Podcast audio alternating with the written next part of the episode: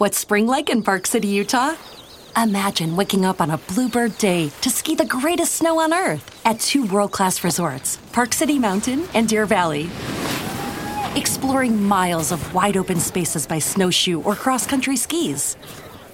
Wandering our historic Main Street with its après ski scene and award winning restaurants.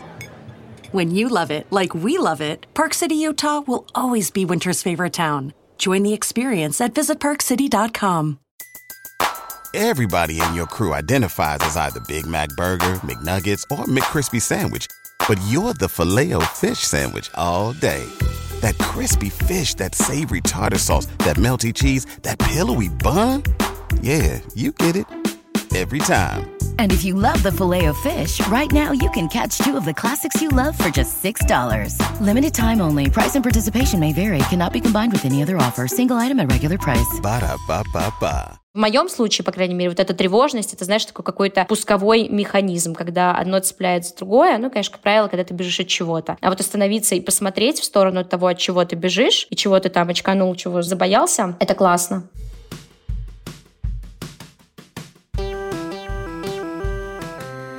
Привет, меня зовут Кристина Вазовский, и это «Провал» — подкаст о ситуациях, в которых что-то пошло не так. И сегодня у меня в гостях Алина Чичина, сооснователь коммуникационного агентства Setters и CEO wellness-бренда Refill. Поехали!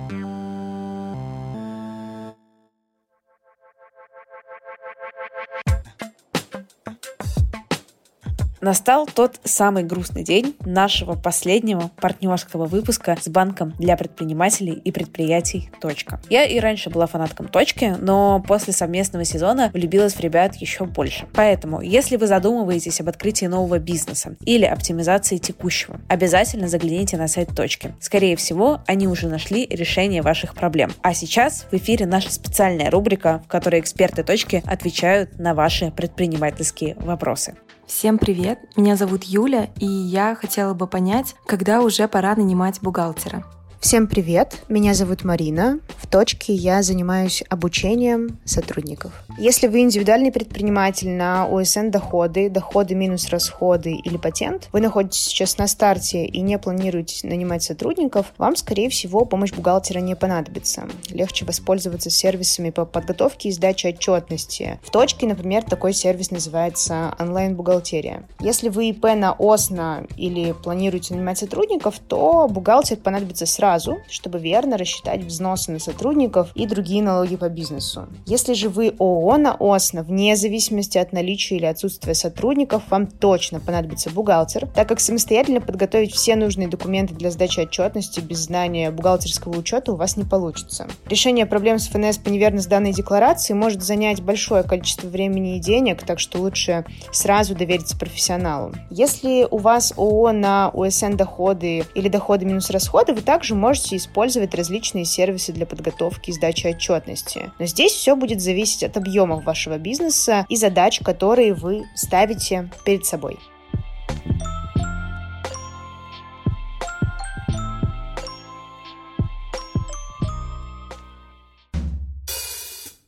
Алина, привет! Привет, Кристина, очень рада. Я, когда написала своим коллегам в чат, что типа, сори, ребята, я на планерке сегодня в автобусе, потому что еду записывать с Алиной, мне сразу ребята начали писать, спасибо, передай за рефил, за мачо. Я пью, ем, я обмазываюсь и на ней сплю буквально.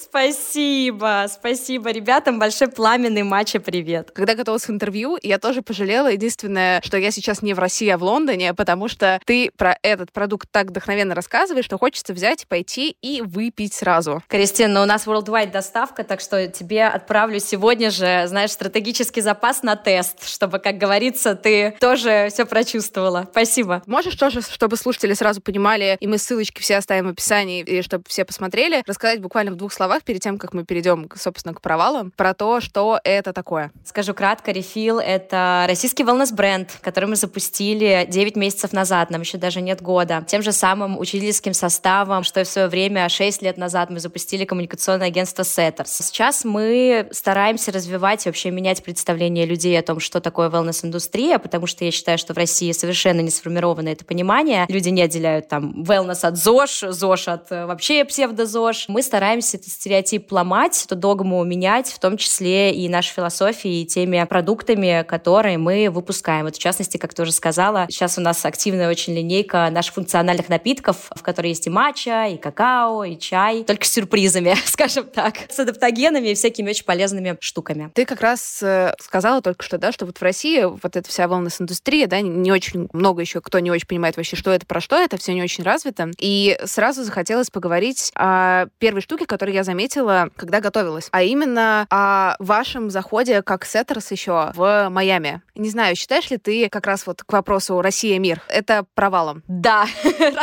роскошным, прекрасным провалом, который на самом-то деле, мне кажется, и привел к тому, что мы запустили рефил. То есть, если бы мы с тобой говорили и записывали этот подкаст после того, как мы вернулись из Майами, это было бы совсем одно настроение и совсем, наверное, одни слова, а сейчас, благо я имею возможность повернуться, посмотреть на тот опыт и как раз-таки понять, и знаешь, сказать тебе, что провалы — это классно, и ошибки — это классно. Да, можешь дать немножко контекст вообще, что произошло и почему это провал? Мы достаточно уверенно уже, сколько это было, два года назад. SETTERS уверенно стоит на ногах уже в России, да, и мы понимаем нашу компетенцию, мы понимаем, что у нас действительно здесь выстраивается вообще классная комьюнити, классные касания с брендами, мы двигаем индустрию, и мы чувствуем в себе возможность, силу, мощь, экспертизу, в общем-то, транслировать нашу экспертизу на Запад. Поэтому мы решили, что таким образом мы радостно сейчас приедем э, в Штаты, вот в частности Майами, откроем там все двери с ноги и скажем, ребят,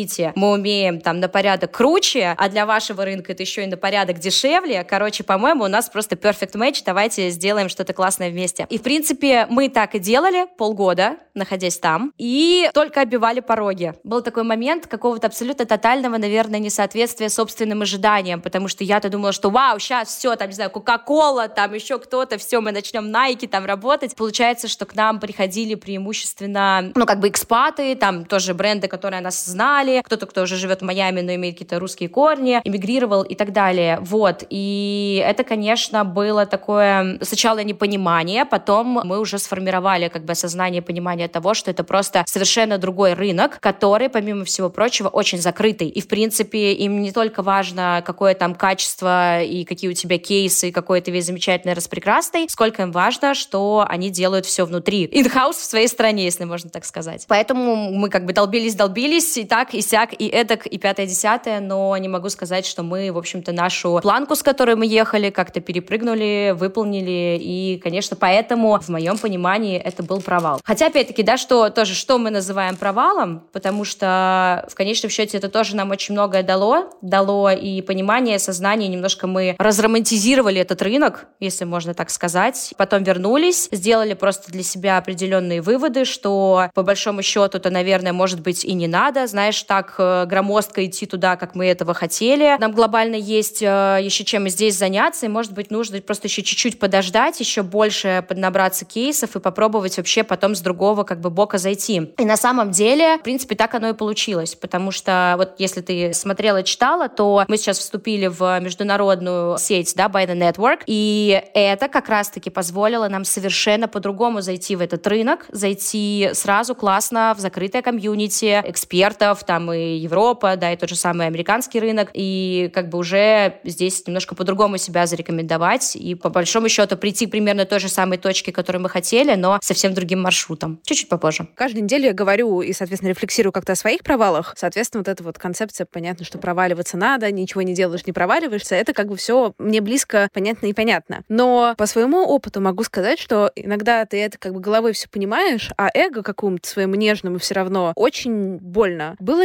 у тебя такое, что прямо как-то неуютно ты себя в этой ситуации чувствовала там? не хотелось тебе в этом себе самой признаваться, что как бы все идет вообще не так. Безусловно, потому что тут можно это, наверное, рассматривать как, знаешь, какой-то слоеный пирог, когда, с одной стороны, есть твое окружение, твое комьюнити, да, наша прекрасная учредительская четверка, и мы, конечно, все очень поддерживающие, и здесь абсолютное было между нами понимание. Но есть еще другой слой пирога, это ты, твои ожидания, как раз-таки твое эго, и оно, конечно же, очень хоть твой личный критик, и вся вот эта тусовка очень хочет, чтобы ты делал только лучше, прыгал дальше, и вот бесконечно сверкал какими-то звездами, зарабатывал себе там звездочки, да, на плечи. Но тут пришлось повозиться вот, вот с этой со своей внутренней тусовкой, безусловно, было не очень приятно, но поскольку есть поддерживающее окружение, то это все как бы нивелировалось, и благополучно мы смогли это все конвертировать в опыт. Если бы, конечно, мы там еще вернулись, нам бы сказали, блин, ребят, фу, что за фигня, короче, вот, могли бы сделать классно, то это, конечно, был бы совсем другой сценарий. Как ты разговариваешь о таких штуках, даже, может, не конкретно о кейсе там с экспансией, да, в Штаты, а о каких-то вот идеях с командой, когда они не получаются, там, невозможно, не со своей четверкой, да, вот не своей тройкой, точнее, а вообще со всеми, вы когда-то такая, типа, да, мы пойдем, мы завоюем этот мир, а потом мир не завоевали. Как эта коммуникация происходит? Мы стараемся развивать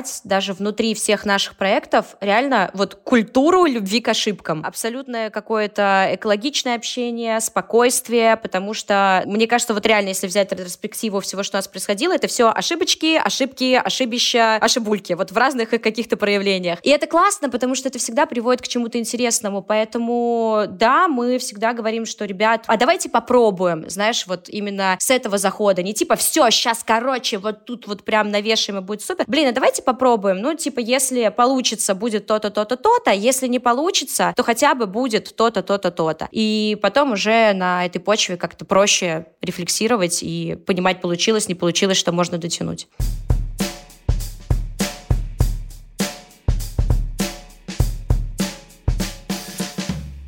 Получается, ты так или иначе в SETTERS занимаешься 6 лет. Теперь уже не только SETTERS. Как ты изменилась за эти 6 лет как э, руководитель? Или там, не знаю, какой Алина была 6 лет назад? Ой, слушай, разной. Потому что 6 лет назад Алина, ну, во-первых, все делала сама. Там, знаешь, там было много разных иерархий. Первое, что хочешь сделать хорошо, сделай сам. И Алина, как руководитель и вообще как человек, училась э, такому прекрасному таинству, как делегирование. И потом, собственно, как доверие. И как позволение другим людям людям совершать ошибки, и это был достаточно сложный процесс. Потом долгое время, мне кажется, я боролась тоже со своими какими-то внутренними тараканами, да, и было время, когда для самой себя, мне кажется, вот заигралась в этот момент, знаешь, гипер э, босси-босс, еще больше дел, мало-мало-мало огня, нужно вот еще больше успеть, как бы училась, соответственно, избавляться от вот этого гипертрудоголизма, потому что иногда дать себе возможность отдохнуть, это потом, на самом деле, сделать 10 раз больше. В плане общения, наверное, в какой какой-то степени я стала одновременно и более понимающей, и более, знаешь, таким тавкуки, потому что первоначально, наверное, очень многие вещи, поскольку мы очень-очень сильно все вовлечены во все наши проекты. Уходы каких-то сотрудников, знаешь, какие-то там, может быть, не совсем приятные прецеденты, они очень сильно прям глубоко обижали. Мы очень сильно из-за этого все страдали, в частности, я. Ну вот как же так, а ты вот столько, а человек. Но раз происходит такая ситуация, два происходит такая ситуация, на третий ты уже посмотришь на нее под другим углом, а на четвертый ты там ее уже предвидишь. Поэтому здесь, ну вот, наверное, знаешь, действительно происходил такой какой-то просто, в принципе, рост меня как руководителя и как, в общем-то, собственника и соучредителя. Ты можешь вспомнить какие-то ситуации, какие-то ошибки, которые, понятно, конвертировались в опыт и супер, а возможно и нет, которые тебя вот в тот момент, когда это произошло, ранили довольно сильно? На самом деле, как раз-таки вот эта вот ситуация с Майами, это вот реально я прям сама в себе переваривала потом это провал, потому что для меня это прям был провал. Там интересная получилась история, потому что пока мы там жили, в то время и пытались выйти на тот рынок и сформировалось же представление и понимание у меня о том, что вообще может быть немножко складываться другой lifestyle, и как раз-таки, что такое wellness lifestyle. И как раз-таки на этом фоне появилась потом идея запустить, э, но еще не re-feel, а другой проект, который в итоге не запустился, из которого потом получился re-feel. То есть там тоже еще был один промежуточный провальчик. Довольно много моих знакомых ездили покорять Америку, которые такие очень были объективно очень крутые там в Москве, в России, и такие думали, ну я сейчас приеду в Нью-Йорк или там в LA, в SF, в Майами, куда угодно, да, и я покорю всех там, потому что я самый крутой здесь, а там такого нет. И много кто, на самом деле, довольно сильно об это ранился, заниматься. Есть какие-то люди, которые после этого уже и не оправились, потому что планку задрали себе какую-то, до нее не добрались. Не появилось ли какое-то вот обесценивание того, что, ну вот я уже пощупала большой-большой мир, и мне пришлось вернуться, условно говоря, в такую там все равно огромную, но камерную Москву? Нет, наверное, такого ощущения не было. Было ощущение какого хрена,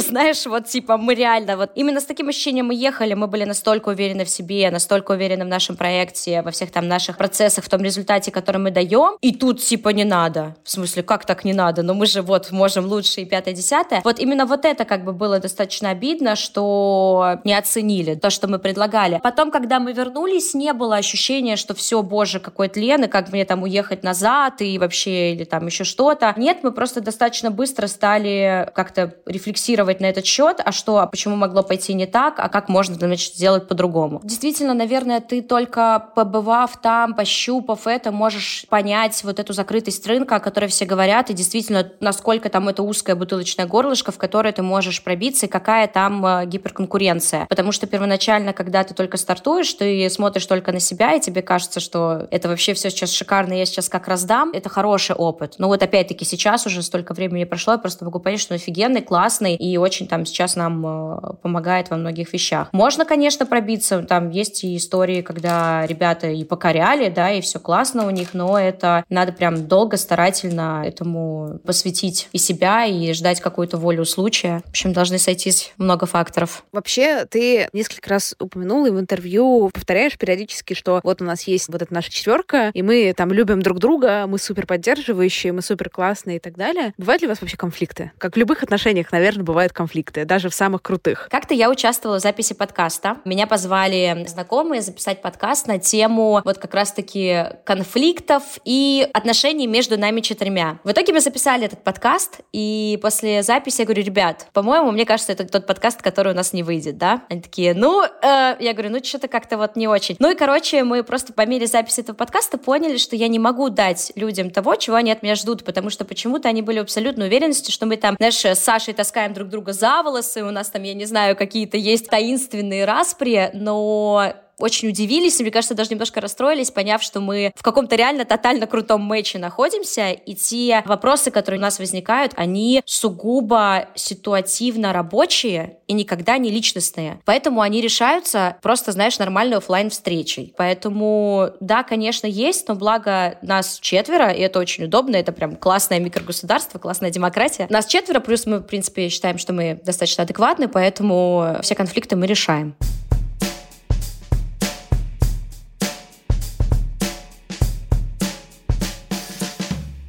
Я когда готовилась, на что я обратила внимание, что ты, конечно, очень крутой спикер, ты захватываешь внимание, очень круто говоришь, но при этом я не нашла ни одного интервью, ну, может, я послушала четыре подкаста, почитала письменное интервью, я не нашла ни одного интервью, где ты бы говорила что-то личное. Я имею в виду что-то, где у тебя бы терялась некоторая уверенность в том, что ты говоришь, происходила бы какая-то вот человеческая неуверенность, неловкость и рефлексия. Возможно, это взгляд мой со стороны, который не имеет отношения к какому-то твоему переживанию. А может быть, так и есть. Мне просто хотелось спросить, спросить, как ты это ощущаешь. Очень прикольно, что ты со мной этим поделилась. Возможно, это действительно так, потому что на самом деле я достаточно закрытый человек, при том, что открытый. Ну, то есть у меня есть достаточно как бы сформированные личные границы, но вот на самом деле, в частности, в том подкасте может быть, я же тоже лучше понимаю себя, не знаю, с каждым годом, с каждым годом в Сеттерсе, в Рефиле, особенно сейчас в Рефиле, потому что он именно как проект дает мне очень такой большой, мощный прожектор внутрь меня. И я понимаю, что очень многими вещами, наверное, в принципе, можно начинать делиться. Когда я ими делюсь, мне как-то и проще их проживать. И мне кажется, что вот он меня немножко больше начинает открывать. Ну, плюс я погрузилась в совершенно другой контингент общения, да, в совершенно другую сферу общения с людьми, которые там по 20 лет медитируют, и психологи, энерготерапевты, и это, в общем, все какой-то новый, такой очень интересный мир для меня, и он меня тоже приоткрывает. Поэтому, возможно, сейчас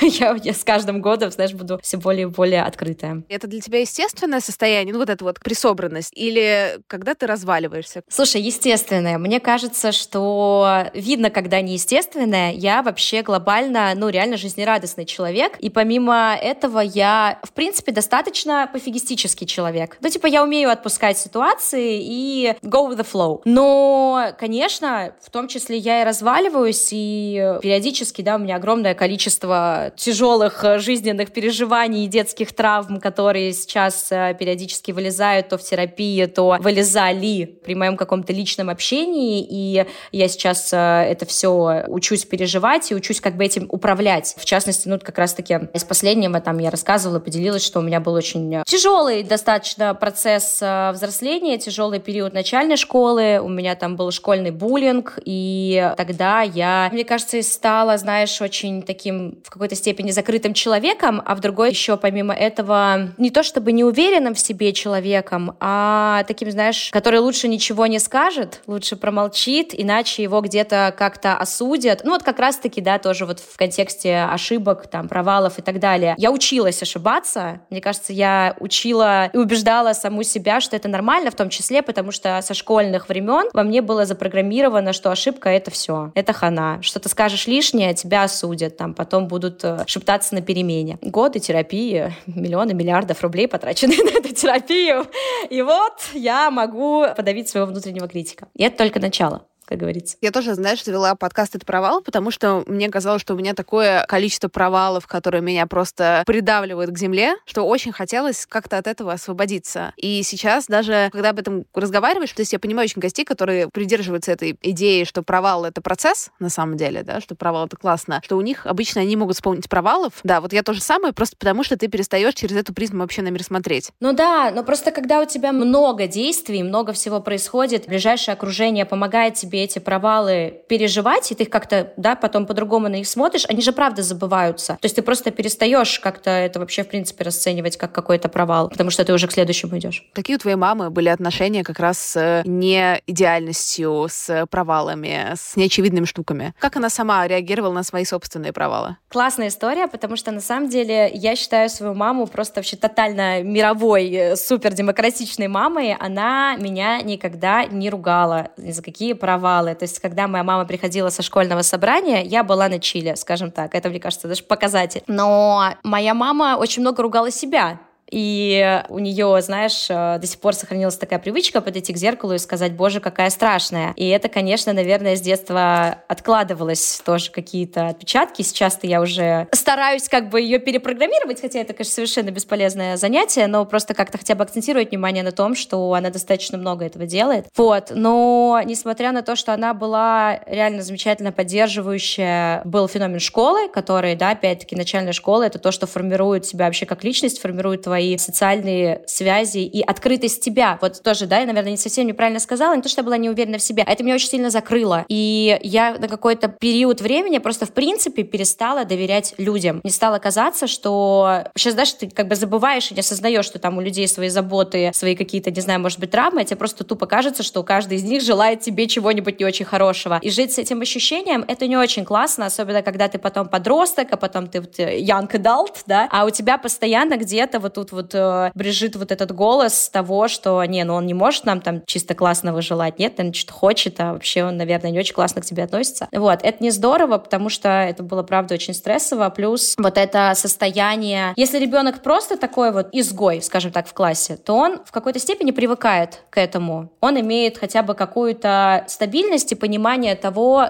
как в этой окружающей среде вообще функционировать. У меня была немножко другая ситуация, у меня были очень токсичные отношения с э, лучшей подругой на тот момент, которая мастерски умела то в один день со мной общаться, то настраивать против меня весь класс, то потом опять общаться, то потом настраивать весь класс. И для там 9-10-летнего ребенка вот это состояние абсолютной нестабильности, абсолютного непонимания, а что будет завтра, у меня очень сильно это покосило и внутреннюю опору, и вот эта вот жизнь в состоянии тревожности, это, короче, было вообще ни разу не классно, поэтому я там, скажем так, нахватала прелестей, за что я себя хвалю и очень сильно люблю, потому потому что мне пришлось это все перекрывать навыками, если ты понимаешь, да, о чем я, когда многие вещи ты просто уже формируешь навык. У меня тоже максимально демократичная, не помню, чтобы мне что-то запрещали, наоборот, вот там была удивляющая всех моих друзей стратегия, вот если можно в чем-то поддержать, даже самым как бы странным, да, меня поддержат. Но я вот недавно начала думать о том, что это выработало во мне некоторую такую вот обратную травму, как некоторый страх не быть необычной, а быть обычной. Не то, что страх, да, но вот это вот как раз такое какое-то супер внутреннее ощущение, что просто какой-то средний, какой-то серый, а это вот как раз плохо. То есть можно вот все что угодно, но вот это плохо. У тебя как раз эта демократичность, у тебя были какие-то негативные из нее проявления? Только что я вспомнила, ты знаешь, мне мама постоянно говорила, читай книги, а то будешь серостью. Вот у меня, знаешь, вот это вот,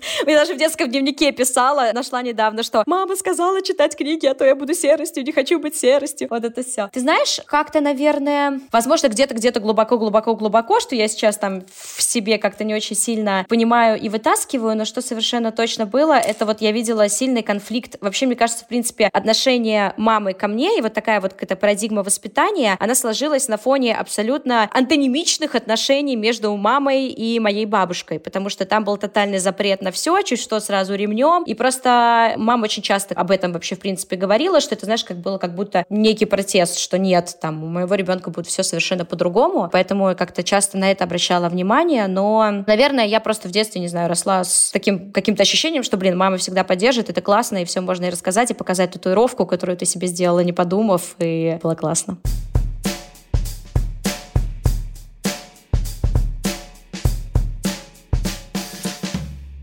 У тебя есть дочь. Ты замечаешь, когда ты с дочерью в себе свою маму? Ну вот знаешь, вот как-то что-то сделала и такая, о, господи, это же как моя мама. Есть такие флешбеки? Да, да, конечно, конечно. Есть очень много, и мы, в принципе, тоже сейчас какую-то часть э, времени проводим вместе, потому что мы все живем в одном доме загородном, поэтому мы это можем все активно наблюдать и принимать друг у друга. вот. Это иногда выглядит забавно. Есть, конечно, очень многое, конечно, много. В какой-то степени она для меня, знаешь, тоже такой своего рода ролл-модел. Ну, тут, конечно, другой есть момент, момент бытовухи, по которому как бы срочно нужно, понятное дело, разъезжаться, потому что это все уже превращается иначе в большую семью, которая делит носки и посуду. Интересно, конечно. Опыт, мне кажется, жить всем вместе тоже. Как опыт интересно, как дальновидная стратегия нет, не работает. Должна быть, как говорится, здоровая психологическая сепарация в том числе. У тебя есть ощущение вот этой полной сепарации от мамы, от родителей? Ну да, я самостоятельная девочка, да. А когда она появилась? Ну, потому что, знаешь, сепарация, это же не всегда, тоже, знаешь, я обсуждаю с какими-то своими друзьями, друзьями, что сепарация — это же не всегда про то, что ты деньги сама себе зарабатываешь. Есть люди, которые живут отдельно и сами себе на жизнь зарабатывают, и дети даже у них свои есть, но при этом сепарация, она не случилась, на самом деле, полная. Был ли у тебя какой-то момент, вот этой, который ты запомнил, что вот сейчас там я как раз вот от мамы сепарируюсь? Ну ладно, возможно, может быть, я здесь и лукавлю.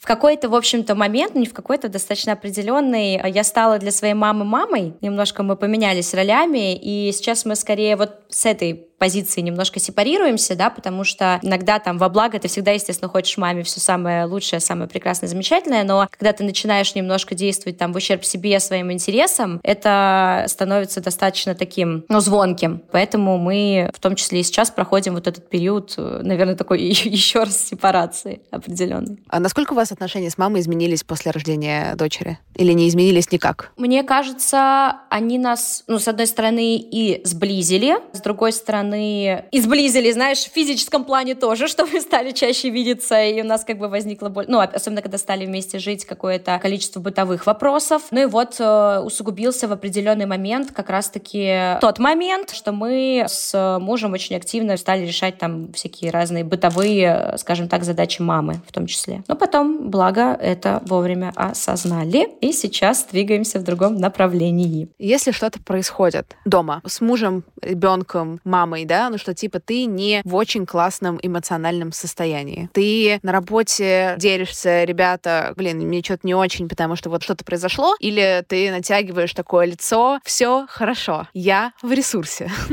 Мне опыт показал, что делиться с сотрудниками своим эмоциональным состоянием — это вообще очень классная практика. Она очень помогает лучше понимать друг друга и в конечном счете, ну, блин, быть гораздо более эмпатичными потому что и в, в конечном счете гораздо меньше приводить к какому-то выгоранию, да, потому что ты можешь поделиться своим состоянием, поймать состояние сотрудника и как бы немножко там, может, отпустить вожжи там, где надо, но чтобы все восстановились и потом продолжили. Поэтому я делюсь всегда среда, и для меня это комфортно, потому что ребята поддерживают, я делюсь переживаниями, когда ты еще раз это, да, проговариваешь, выговариваешь что-то в твоей голове, всегда немножко достраиваются какие-то там нейронные связи, вообще отношения к ситуации, ну и становится проще. Если возвращаться к началу-началу нашего с тобой разговора, да, и к твоему вопросу, как я там развивалась как руководитель, был такой период тоже, когда все супер, все классно, я могу 24 на 7, давайте, равняйтесь на меня. Сейчас вот это все кардинально поменялось, и не стыдно мне там признаться, что я не знаю, во вторник я хочу отдохнуть, а сейчас вот я не очень готова решать эту задачу, потому что, вы знаете, ребят, я сейчас вообще гложет это, и такой какой-то честный диалог, мне кажется, он очень классный, он очень классный для компании. А я вот спросила тебя про твои отношения с мамой после рождения ребенка, а изменились ли как-то твой, не знаю, подход к руководству после рождения ребенка? Ну, не в смысле, что времени стало меньше, и там ты теперь стала, как бы, не знаю, больше фокус, ну, как бы на какой-то личной жизни, а в смысле, поняла ли ты что-то про то, как нужно с людьми взаимодействовать и как ими там руководить после того, как у тебя появилась дочь? Ты знаешь, мне кажется, еще больше эмпатии стало и ребенок сто процентов как раз-таки добавляет какой-то легкости и вот как раз-таки какой-то толерантности к ошибкам. Ну, потому что ты, в принципе, смотришь, как человек вообще учится этой жизни, только тупо постоянно ошибаясь, и это просто бесконечный умилительный процесс, и это как-то так или иначе все перетягивается и чуть-чуть экранируется. То есть ты сам, по крайней мере, меня моя дочь сделала еще более какой-то, знаешь, такой играющий, жизнерадостный, и это состояние ты так или иначе перетягиваешь тоже в команду, тоже в общение, иногда как-то освежаешь свой взгляд, я не знаю. Это то, что ты чувствуешь, это то, что тебе тяжело как-то сформулировать. Блин, я просто даже, не знаю, может, это звучит, как будто я сейчас э, немножко юродивая, но тем не менее, это правда вот как-то действительно так. Заряжаешься, как-то подпитываешься вот такими реально детскими эмоциями, которые потом еще большим каким-то озорством, лукавством, и транслируешь это в команду. Мне кажется, иногда даже кто-то думает, что я, может быть, немножко уже даже излишне взбалмошная, но тем не менее. У меня нет детей, но я замечаю, как только у меня появилась команда, что сейчас там у нас в команде не очень большая, но все равно там у нас больше 20 человек, я очень много как будто принимаю про свои отношения с, там, не знаю, с семьей, с родителями, про какое-то потенциальное материнство, потому что вот это вот, что нужно отдать ответственность туда, нужно не вмешиваться, а дать попробовать, даже если ты знаешь, как правильно. То есть ты знаешь, что это не сработает, но если ты скажешь это, то это нехорошо с точки зрения родительской, руководительской роли. Ну, то есть я имею в виду вот такие вот штуки, которые прям вот так вот даются иногда. Слушай, сто процентов. И ну, на самом деле там, знаешь, одно перекладывается на другое, а другое перекладывается на первое, потому что, например, опыт управления командой уже 6 лет, он реально меня закалил, закалил мою нервную систему. Мало что в этой жизни может меня, знаешь, прям сильно выбить из колеи. И уж точно, ну, по крайней мере, вот пока, за почти три года жизни моей дочери, вот еще не было ни одной ситуации, когда я просто бегала с огнетушителем, я не знаю, и думала, что я сейчас просто взорвусь боюсь. Хотя, если посмотреть иногда на ситуации на детской площадке, ты думаешь, боже, родитель, успокойся, твой ребенок орет еще не очень громко. Ну, правда, ты иногда смотришь и такой, блин, ребят, ну там, знаешь, когда люди взрываются, потому что их ребенок плачет, и даже не хотят узнать причину, почему он плачет, а ты прям чувствуешь в себе реально искренне, что ты вот такой мировой чувак, и ты готов сесть и поговорить со своей трехлеткой, как со взрослыми, что ее в данную секунду беспокоит, и ты тащишься по всем этим психологическим книжкам по воспитанию детей, детей, потому что, ну, вот у тебя есть какой-то еще вот этот backup, и, я не знаю, и понимание, и уважение там чужих границ, чужих настроений, и наоборот, и ребенок тебе вот дает э, тоже эту какую-то искру, как-то все перемешивается, и вот мне дало классный такой boost. На самом деле это еще так получилось, что очень многие говорят, что, боже, это такая ответственность, такая ответственность, но в моем случае так интересно, что это ответственность, которую, знаешь, было как-то достаточно естественно принимать, не знаю, естественно и приятно, то есть она не сваливается на тебя таким каким-то прям волной цунами, которая тебя сносит, и ты такой, что с этим делать? Ты как-то лишний раз понимаешь, что, блин, ответственность — это не очень страшно, это классно вообще в какой-то степени.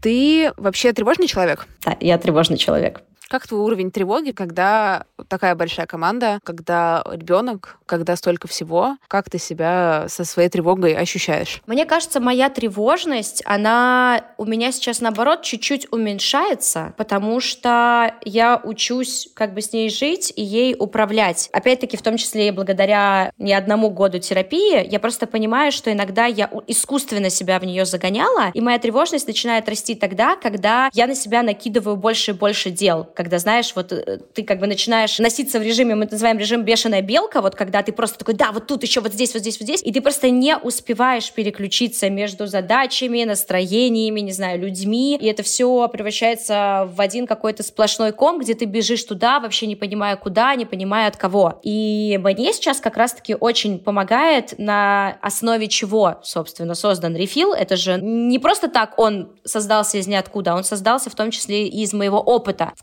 какой-то степени, знаешь, нарочитое замедление себя, оно на самом деле очень помогает в борьбе вот с этой тревожностью, когда ты не создаешь иллюзию того, что ты пытаешься все успеть, и потом у тебя ни на что нет времени, а когда ты освобождаешь для себя это время, когда ты сажаешь свою задницу на стул там или на пол, замедляешь себя, знаешь, вот это очень тяжело часто делать, э, ну, по крайней мере, мне это было очень тяжело. Я очень быстро, легко разгоняюсь, и потом, знаешь, моя тревожность, она такая, там очень быстрая речь, активная жестикуляция, я вся такая, как реально, как вот реально, как бешеная белка, просто вот экзальтированная. И успокаивать себя, понимать, от чего ты бежишь, куда ты бежишь, чего, там даже медленнее разговаривать. Вот эти. Конечно же, тут я выступаю как адепт и амбассадор медитации, несмотря на то, что их ужасно уже, конечно, опошлили за последний год, но это очень крутой инструмент. Это прям помогает тебе понять, что в каких-то моментах иногда стать медленнее, это чуть-чуть расчистить свое сознание и его успокоить. Потому что вот в моем случае, по крайней мере, вот эта тревожность, это, знаешь, такой какой-то пусковой механизм, когда одно цепляется другое. Ну, конечно, как правило, когда ты бежишь от чего-то. А вот остановиться и посмотреть в сторону того, от чего ты бежишь, и чего ты там очканул, чего забоялся, это классно. Но я сейчас стараюсь это прям активно практиковать, и мне на самом деле очень подходит. Я могу сказать, что сейчас я стала гораздо менее тревожная и гораздо более легкая. У меня просто поменялось отношение ко многим вещам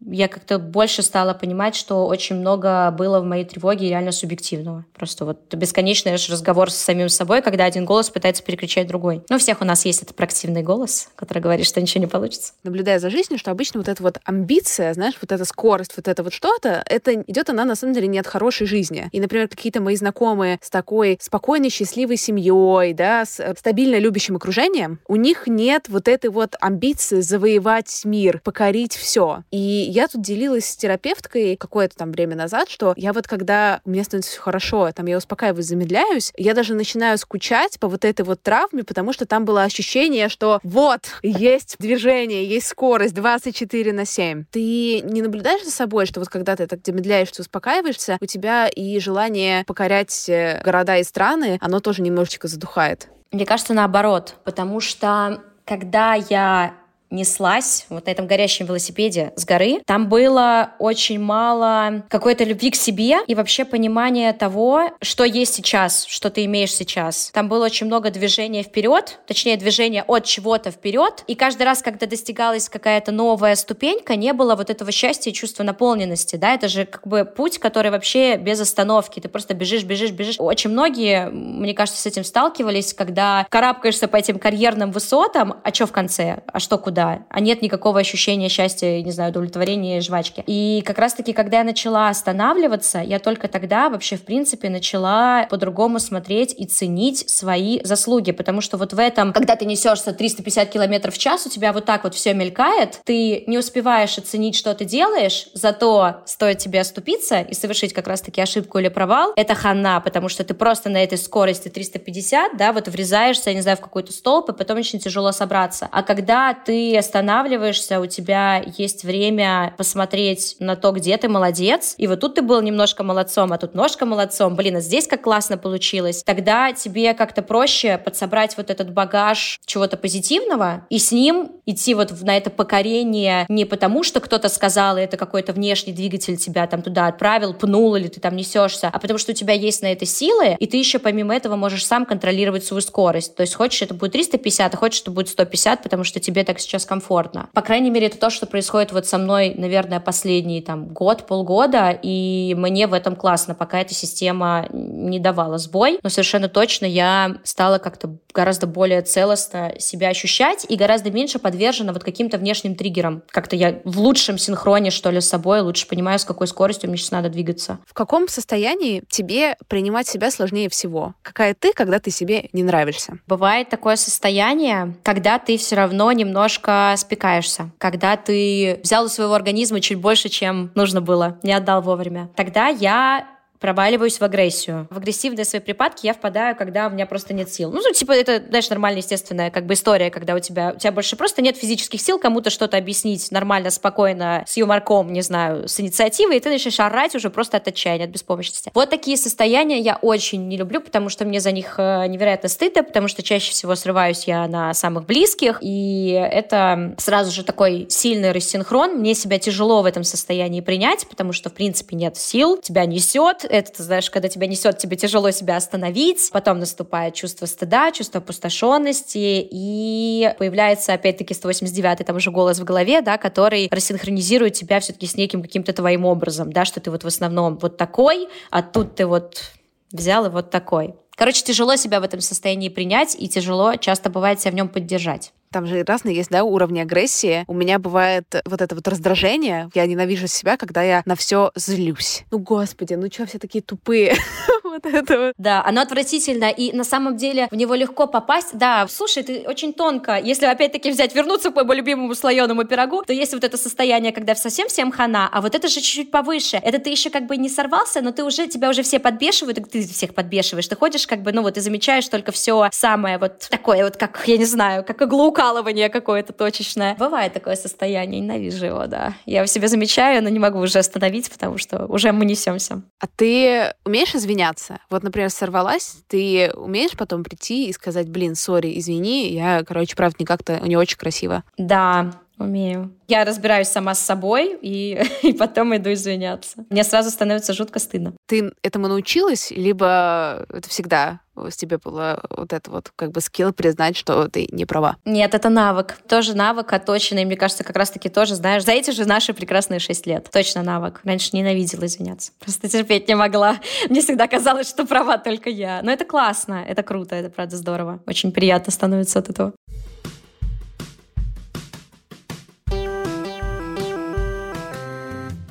Спасибо, что дослушали выпуск до конца. Подписывайтесь на меня в Инстаграме собачка Крис Вазовский и пишите комментарии в подкаст-приложениях.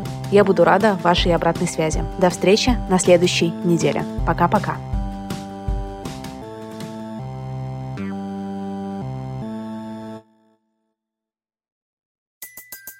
Everybody in your crew identifies as either Big Mac Burger, McNuggets, or McCrispy Sandwich, but you're the filet fish Sandwich all day. That crispy fish, that savory tartar sauce, that melty cheese, that pillowy bun. Yeah, you get it every time. And if you love the filet of fish, right now you can catch two of the classics you love for just $6. Limited time only. Price and participation may vary. Cannot be combined with any other offer. Single item at regular price. Ba da ba ba ba. What if you could have a career where the opportunities are as vast as our nation, where it's not about mission statements, but a shared mission? At U.S. Customs and Border Protection, we go beyond to protect more than borders from ship to shore, air to ground, cities to local communities. CBP agents and officers are keeping people safe. Join U.S. Customs and Border Protection and go beyond for something far greater than yourself. Learn more at cbp.gov/careers.